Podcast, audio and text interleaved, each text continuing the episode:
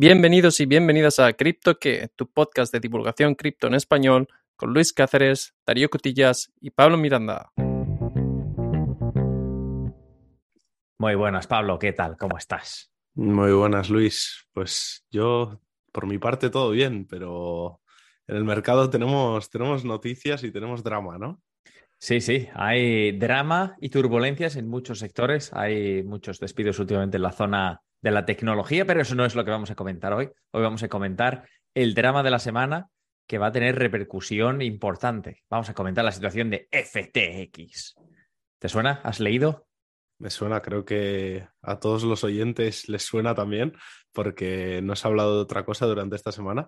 Pero bueno, vamos a explicar un poquito de forma cronológica, ¿no?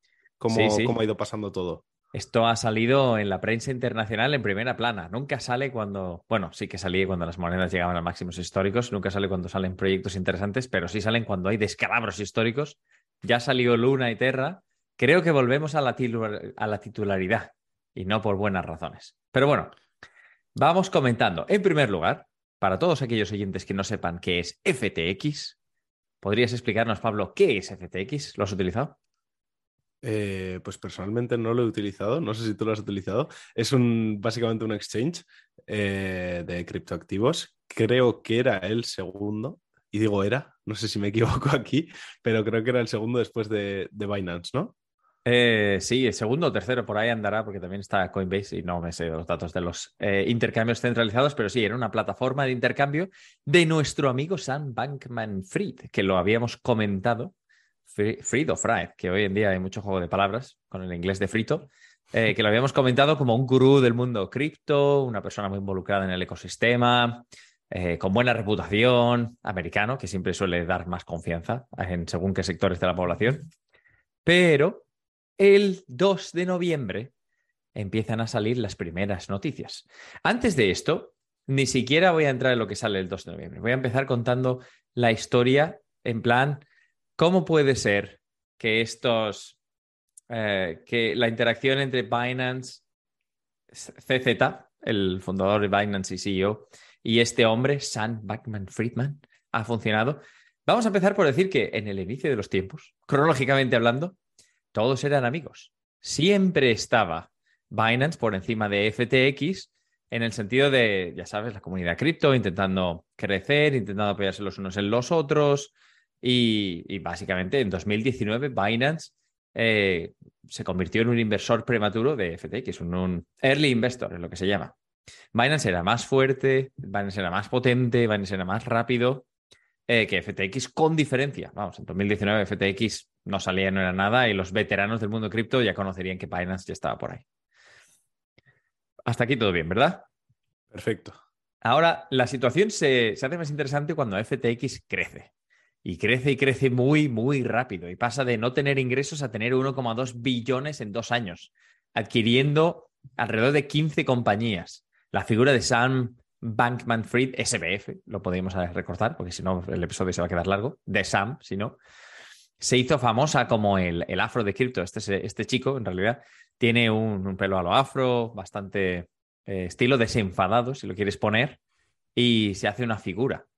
Cuando ya empieza a salir la competencia en plan con la figura de, Binance y de CZ y ya se empieza a tomar una personalidad, ya empieza a haber un poco más de competitividad. Y ya a partir de ahora empiezan, empieza la, fricción, ¿no? Binance ya decide salir un poco de, esa inversión inicial que tenía y aceptan tener 2 billones en FTT. Un token que fue creado por FTX que se utilizaba para los trading fees, para los fees de intercambio. Y todo iba bien perdona Luis, esto va a ser importante, esto que has dicho, de que al salir eh, se quedan con 2 billones de dólares en, FTT.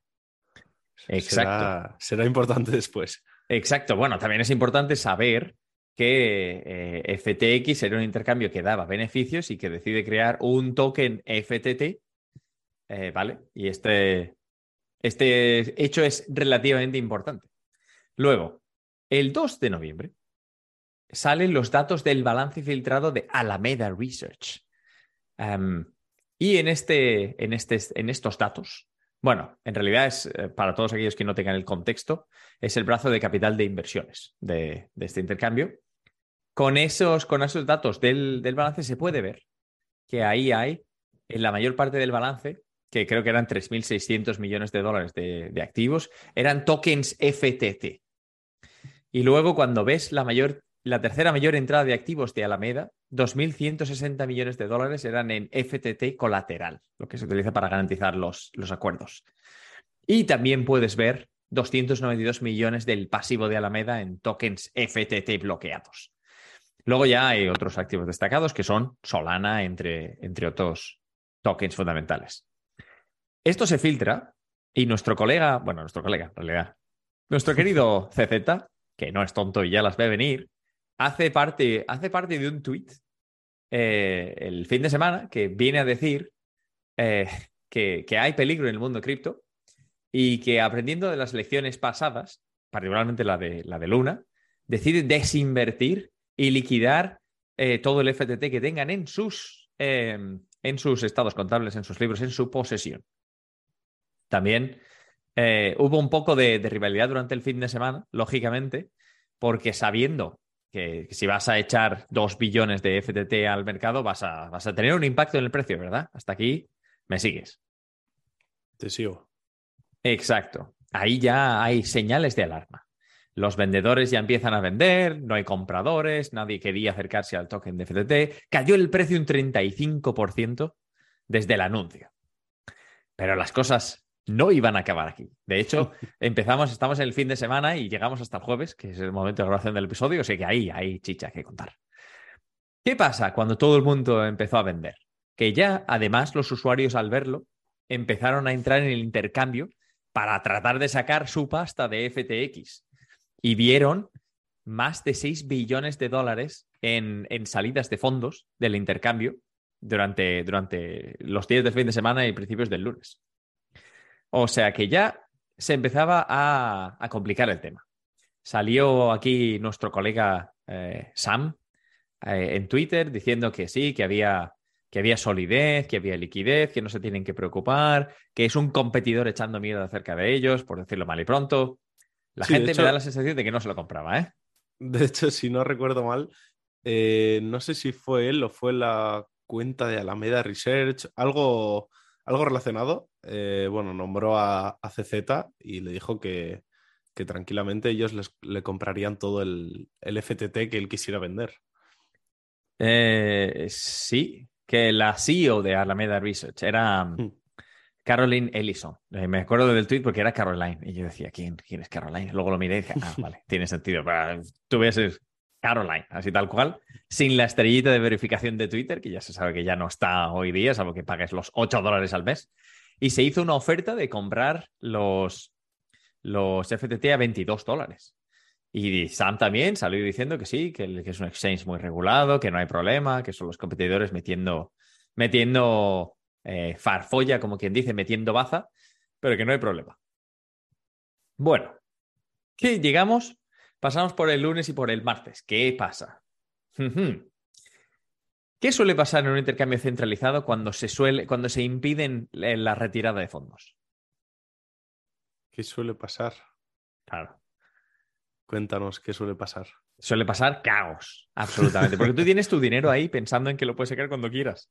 Cuando no lo puedes sacar y se empieza a hacer público que no lo puedes sacar y que se, se impide la retirada de los fondos, empieza a haber pánico. Eh, y a todo esto, FTX, Sam, más allá de decir que estamos todos bien, no había dicho gran cosa. Así que cuando se pararon los, las retiradas, ya se estaba haciendo mucho ruido en, en las redes sociales intentando investigar qué pasa. El drama no termina aquí, sino que continúa. En cierto momento, era el miércoles, si no me equivoco, sale un, un tweet de, de, de, CZ y de FTX diciendo que habían llegado a un acuerdo de intenciones por el cual Binance eh, compraría FTX. Aquí ya la gente había perdido su. había perdido la mentalidad en plan, bueno, qué desastre, qué, qué está pasando, no lo veo. Entonces, sabiendo que Binance estaba intentando adquirir o básicamente cubrir FTX, se decía, bueno, vale, si FTX no lo tiene, pero Binance lo pone, no pasa nada.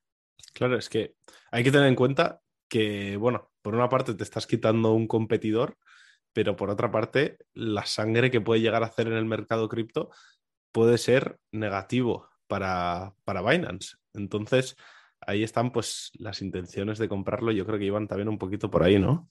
Claro, claro. A ver, desde el punto de vista de, la adquisición, tú estarías comprando un, pool de clientes que posiblemente no tuvieras acceso desde tu plataforma, dependiendo del, overlap o de, cuántos clientes estaban en ambos intercambios em, en oposición a cuántos estaban únicamente representados en uno u otro.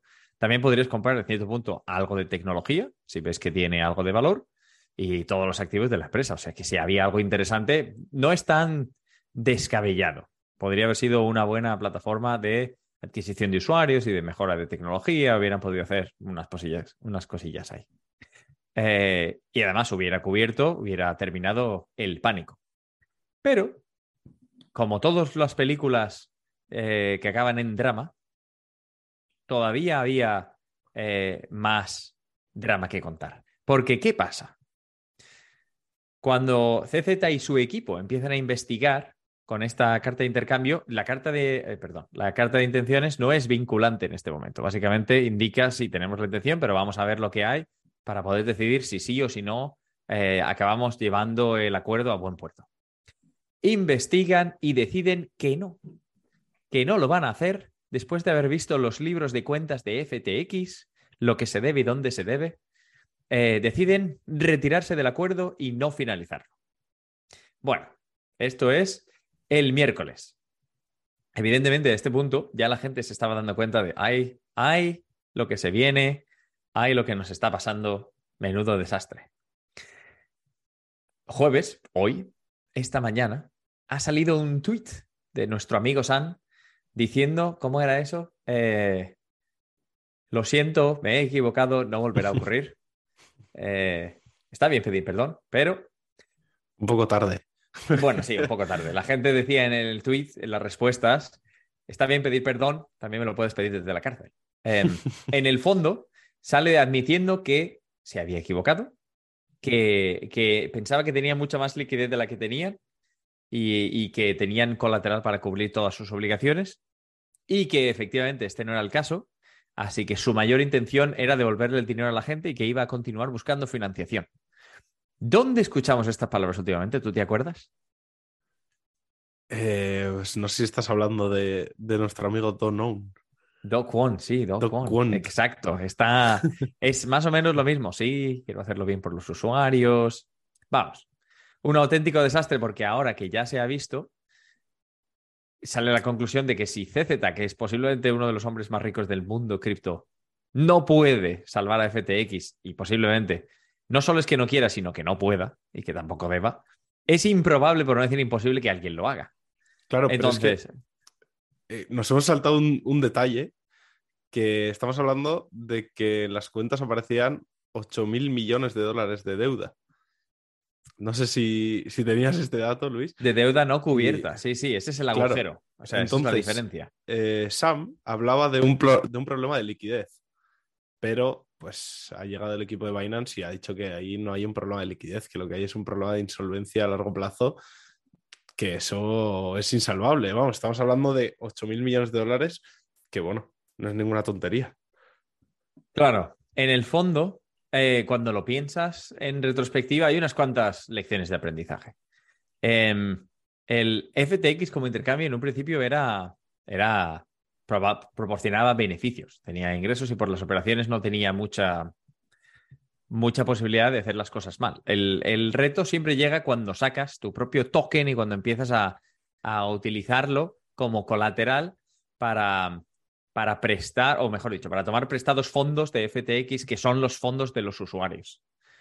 Ahí es cuando ya empieza a haber problema. Y luego encima, si las inversiones que hacen desde Alameda eh, con el FTX como colateral empiezan a perder valor, entonces cae Alameda y entonces cae FTX. Y entonces es cuando ya te das cuenta, en el momento en que llegue los usuarios a reclamar su dinero, que en algún momento no habrá. Es que... Es que, es que esto es lo de siempre. Aquí eh, está funcionando tu propio token como colateral mientras las cosas vayan bien. Pero, pues claro, lo mismo que pasó en Luna. Eh, llega el momento en el que las cosas no van bien, tu token pierde valor y tu colateral ya no vale lo que, lo que valía. No, sí, en el fondo este es el libro, este es el libreto viejo de, de, las inversiones. De... A mí me prestan dinero, yo digo que lo voy a utilizar para una cosa y de repente empiezo a utilizarlo para otra. Si me va bien, me quedo yo los beneficios y si no me va bien, ups, lo siento, me he equivocado, no volverá a ocurrir. Es, una situación problemática, entonces. FTX no tenía ninguna necesidad de esto, porque como intercambio, por la operativa de un intercambio, por lo general, tiendes a dar beneficio, dado que cobras fees de las operaciones y aunque tengas unos costes eh, fijos en materia de, de, la infraestructura y luego unos variables en materia de pagar a los empleados, lo más normal es que te salga rentable el proyecto. Pero metimos la mano en el tarro de las galletas y ahí es cuando ya empiezan los problemas. Así que evidentemente hay muchas reflexiones. En materia de, la operativa, yo lo veo como si fuera el, mismo problema original de toda la vida el mismo problema original que tuvimos en Luna. Ahora, luego llega la pregunta de si podemos hacer unas reflexiones y podemos hacer unos ganadores y perdedores, porque en todo lo hay y verlo. Pero, ¿a ti qué te llama la atención de todo este proceso? Más allá de una efeméride, te voy a dar. eh, esta semana, hace un año, teníamos el, el Ethereum en su máximo histórico, 4.800 dólares, y el Bitcoin en su máximo histórico de 69.000 dólares por Bitcoin. Eh, ¿Has mirado dónde están los precios hoy? No por hacer miseria en nuestras heridas. Bueno, lo he mirado y prefería no mirarlo. Bueno. tenemos, a Bitcoin tenemos en 17.500 dólares ahora mismo y a Ethereum en 1.298. Sí, con lo correcto. cual pues, prácticamente un cuarto de lo que teníamos el año pasado. Eh, sí, sí. Y aparte, eh, lo has mirado, es una buena hora eh, para mirarlo, porque yo cuando lo miré hace unas cuantas orillas estaban en 20 sí, sí. y en 16 o en 15. Ahora está en verde el mercado, lo tenemos en verde. Sí, sí. Por cierto, rebotado. USDT ha perdido la paridad con el dólar por un momento y ha habido caos en Twitter otra vez. ha llegado a 0,98 dólares y ahí, ojo, ojo cómo se ponía la cosa. Pero bueno, parece que, parece que ha recuperado, así que bueno, nos salvamos de esa por lo menos. Uh -huh. Oye, y hablando de otro token que ha salido perdedor y no lo hemos comentado, ¿qué nos puedes comentar sobre Solana? Bueno, te iba a decir, tenemos las reflexiones y tenemos los ganadores y perdedores. Vamos a pasar a ganadores y perdedores, ya que lo mentas. Eh, Solana es un perdedor en la ecuación. ¿Por qué? Me preguntarás tú o cualquier querido oyente que no esté tan conectado al mundo y es una pregunta bastante justa. Alameda Research, el brazo de inversión de esta operación, era un inversor temprano de Solana y un comprador de Solana. Y hasta la semana pasada tenían 1,1 billones de Solana. De hecho, Sam siempre había sido muy eh, bullish, muy orgulloso, muy defensor del proyecto de Solana. Y que en algún momento hizo hasta la, la coña de sí, sí, yo os compro Solana a gente en Twitter. FTX era un puente para las, uh, para las monedas basadas en Solana. Cuando FTX se va al garete, las transacciones de Solana ya corren mucho riesgo. Por no decir que eh, es muy probable que para conseguir liquidez eh, todo lo que hay de Solana en el mercado salga para poder conseguir fondos y esto va a causar un dump en el precio. O sea, si no me equivoco, eh, de hecho lo vamos a mirar, Solana está ahora a 17 dólares y estaba a 14 cuando lo miré antes en el, en el momento llegó, bajo. Llegó a 12. A 12 dólares. Llegó a 12, o sea, fíjate de, de aquellos lares estos días. ¿eh? Estuve a 220 el año pasado, si no me equivoco. Pero bueno, perdedor número uno, Solana. Eh, ¿Ha quedado claro por qué? ¿O tienes algo ahí que añadir? No, ha quedado clarísimo. Vale. vale. Perdedor número dos, potencialmente. Nexo. ¿Nexo te suena? Me suena, pero no te puedo comentar nada. Pues, eh, eh, Nexo está más o menos utilizando el, el, mismo, el mismo libreto de instrucciones de Luna y FTX. Sacas tu propio token, mantienes la oferta, lo utilizas para, para el balance de, de, tu compañía. Nexo tiene el 95% de la oferta de, de su token NXS. Luego, ¿por qué te puedes preocupar? El, volumen de intercambio de, Nexo se, se, produce fundamentalmente en intercambios de dudosa reputación. Y hay rumores que podrían ser básicamente operaciones maquilladas, operaciones falsas, operaciones sin ninguna eh, consecuencia económica. Y antes justo de que FTX detuviera los depósitos, Nexo sacó 500 millones en cripto y stablecoins en transacciones. hay riesgos y hay eh, observaciones de que cuando las barbas de tu vecino veas cortar, pon las tuyas a remojar, como quien se dice. y para todos aquellos que no lo sepa, Nexo es una de estas plataformas, creo que también tiene intercambio, donde en teoría puedes depositar tu cripto. Como siempre decimos, y esto no es consejo financiero, sino cosas de sentido común, no son tus llaves, no es tu cripto. Querido oyente, tenemos episodios que comentan episodios, tenemos eh, episodios comentando los monederos fríos. O sea, si tú tienes un monedero fresquito con Bitcoin y Ethereum, puedes dormir muy tranquilo, aunque el precio baje su no te va a pasar como un, FTX. Pero con esto que nos has comentado sobre Nexo, espero que a ninguno de nuestros oyentes se le hubieran quedado ganas de, depositar su capital ahí. Pues sí, pues sí. Y bueno, nosotros comentamos estos temas desde el punto de vista analítico e intentamos darle un poco de perspectiva al tema, pero por supuesto eh, habrá oyentes que puedan haber sido potencialmente afectados y esto es un drama. Sin ir más lejos, Tom Brady y Giselle Bunchen no, yo lo comento porque ha salido en la prensa, pero Tom Brady, el, quarterback de un famoso equipo de la NFL que no quiero comentar, eh, y antiguamente esposo de una de las modelos de mayor eh, reputación en el mundo, metieron su fortuna, esta pareja en su día, hoy divorciados, de 650 millones de dólares en FTX. Entonces ha habido coñas en las redes sociales. Tom Brady, ahora tienes que jugar hasta los 50. Tom Brady, calienta, caliente, vete haciendo estiramientos, que tienes que estirar la carrera. Nos reímos y lo comentamos de forma frívola, pero esto puede ser un drama importante para quien haya depositado sus ahorros y su confianza en un proyecto así. Por lo que sabemos eh, que también como perdedores está todo el mercado cripto, toda la comunidad cripto. Em, casi todo el mundo que tiene alguna relación con cripto desde el punto de vista institucional o de trabajo eh, va a sufrir las consecuencias de este tipo de actuaciones, porque no son ideales y además va a causar mucho más escrutinio por parte de los reguladores, que puede ser bueno o malo, porque en teoría la regulación no tiene por qué ser mala, ya lo hemos comentado, pero vienen turbulencias. Claro, pero además eh, a un nivel ya de, del día a día, eh, pues que salga en toda la prensa este tipo de noticias que es, normal y tiene que salir, pero obviamente afecta en general a todo el mercado y a todo el ecosistema cripto. Sí.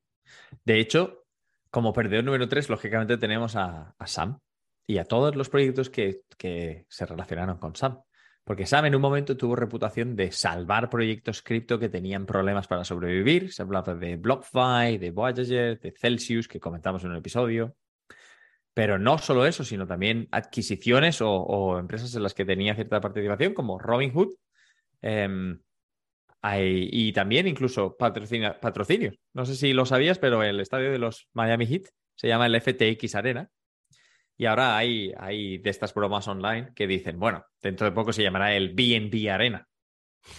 Eh, Igual no es una broma. ¿eh? Sí, a ver, decimos que es una broma. El equipo Mercedes de la Fórmula 1, por cierto, en algún momento comentaremos lo de los sponsorships en la Fórmula 1, porque es, es curiosísimo como todos los proyectos que sponsorizan se han ido al carete, pero, o se están yendo al carete, pero eh, en el fondo, la reflexión que, que a mí me queda es que todos todos estos proyectos de patrocinio en realidad fueron pagados, fueron pagados, fueron pagados con el dinero de los usuarios, con el dinero de los, con el fondo de los usuarios. O sea que actuaciones peligrosas, precedentes peligrosos, mayor regulación, mayor escrutinio y, por supuesto, valoraciones de otros proyectos que no tienen nada que ver, como Ethereum, van a sufrir simplemente por la actuación de gente periférica en el sistema. Por supuesto. Pero bueno. Bueno, también hay ganadores, ¿no? Bueno, a ver, como mínimo hay un ganador. Eh, clarísimo. Nuestro, nuestro estimado Doc One es un ganador. Ya no va a ser la persona más buscada del mundo cripto. Si acaso será el segundo. Eh, o al menos ya no se comentará tanto acerca de él, porque en comparación, eh, cuando tú miras lo que pasó con Luna, FTX, que era una compañía de 32 billones, y FTT, que era un proyecto con 2 billones de market cap o de capitalización, se están yendo al carete. Así que Luna ya no es la única compañía y este señor ya no es el caso más reciente. No, no deja de estar en el, en el salón de la infamia del mundo cripto, pero ya no es el, ejemplo más prominente. Em, luego, otro ganador, yo creo que se puede decir que es Binance, ¿verdad? Sí, de hecho yo creo que es el ganador más claro en, esta historia. Eh, bueno, el público de FTX, si no ha perdido toda su fe en el ecosistema cripto, eh, lo normal es que pasen a, Binance, por un lado. Y yo creo que fortalecerá mucho a BNB también, ¿no? Mm, definitivamente. A ver, si alguna, si algo queda claro de las actuaciones de los últimos días es que la reputación de CZ diciendo en primer lugar, hay algo raro, tener cuidado, querida gente en el mundo cripto, luego se desploma el token, luego va a discutir acerca de la salvación o no, y luego decide echarse atrás, es una actuación muy razonable teniendo en cuenta la información que tenía y que demuestra un, buen saber hacer en cuanto a las operaciones. Yo no sé si él tenía más información que la que puede tener un usuario normal, me imagino que sí. Yo no sé eh, cómo ha procedido su equipo de asesores, pero da la sensación de que ha ido tomando las decisiones correctas para su empresa y para su intercambio.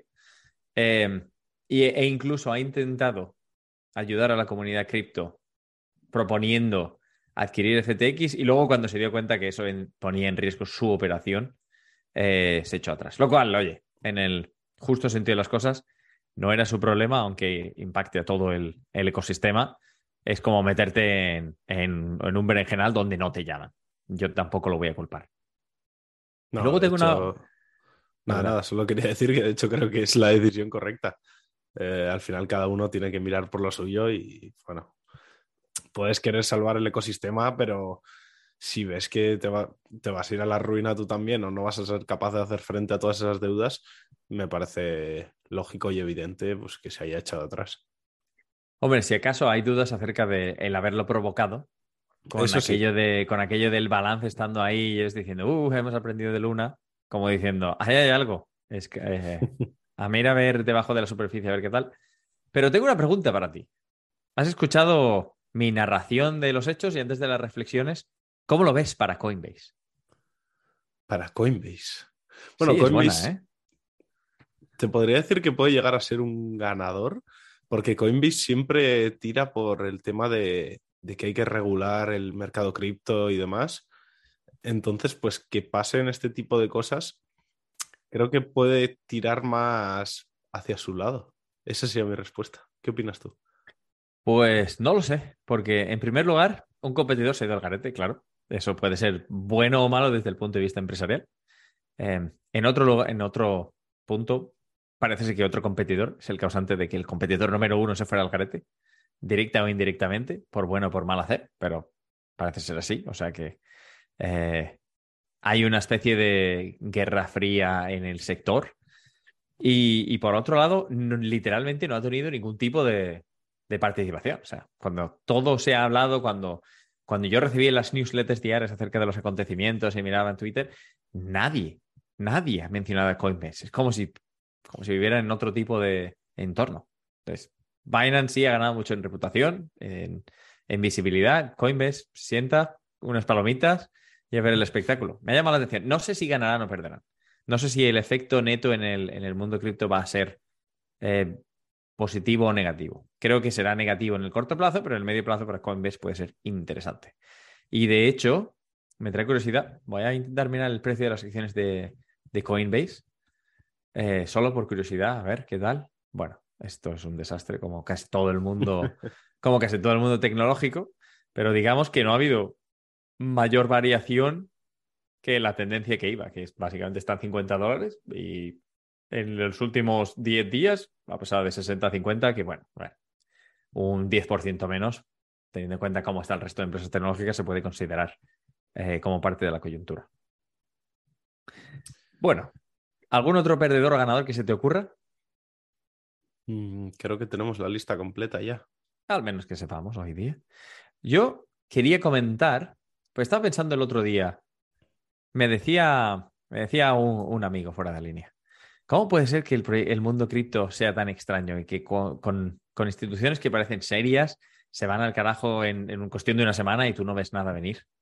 Y yo le comentaba, eh, en materia de, dando dos o tres pasos hacia atrás y mirando en general, en, la, en la, capa básica, el, ecosistema blockchain, como quien dice, simplemente es una estructura de software que hace, que tiene el potencial para hacer la vida mucho más sencilla y para hacer procesos mucho más transparentes, eficientes, para gente que tenga internet y conexión vía dispositivo móvil o u ordenador. Y luego están los proyectos que se construyen en la parte superior, digamos, utilizando esta tecnología, pero probando o aportando alguna funcionalidad que es diferente. Esta parte ya es mucho más empresarial, es más conocida, está basada en emociones, está basada en ambición.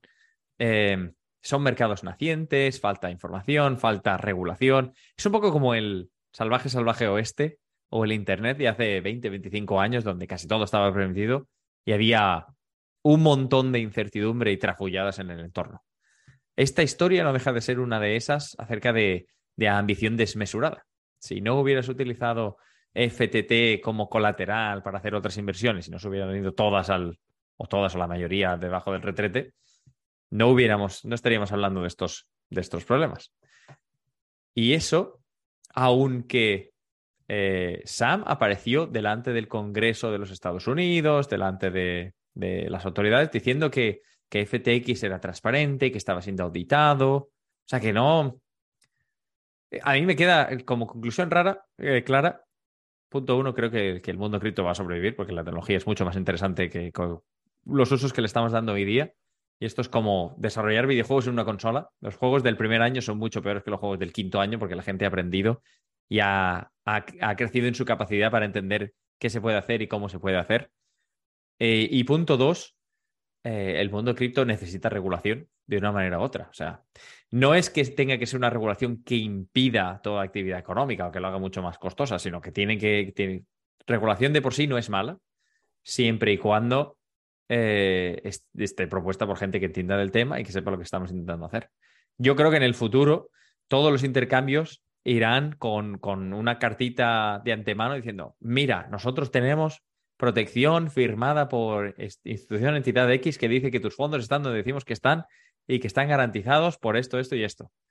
Y esa cartita será obligatoria, será estándar, la pondrá todo el mundo delante, tendrás que respetar unos estándares. Y me sorprende que esto no esté todavía, pero será una de las consecuencias que veamos. Al menos es, es mi opinión. Igual que con los desastres del mundo de auditoría que de vez en cuando se dan, como Wirecard o Enron, que, que llevan a cabo nueva regulación en el entorno, eh, se aprenderá de este tipo de errores y, llegará la regulación a, alcanzar, en la regulación y el mercado, alcanzar estos estándares. Em, y en el entretiempo, tenemos que sufrir las bromas de todos aquellos que no están en el mundo cripto, que nos dirán, a ti y a mí, querido Pablo, ah, tú que estás en el mundo cripto, ah, mira lo que está pasando, eso es un caos, vas a perder todo tu dinero y habrá que aguantarlas por un tiempo. Bueno, algún día ganaremos nosotros. Bueno, hay que, hay que confiar.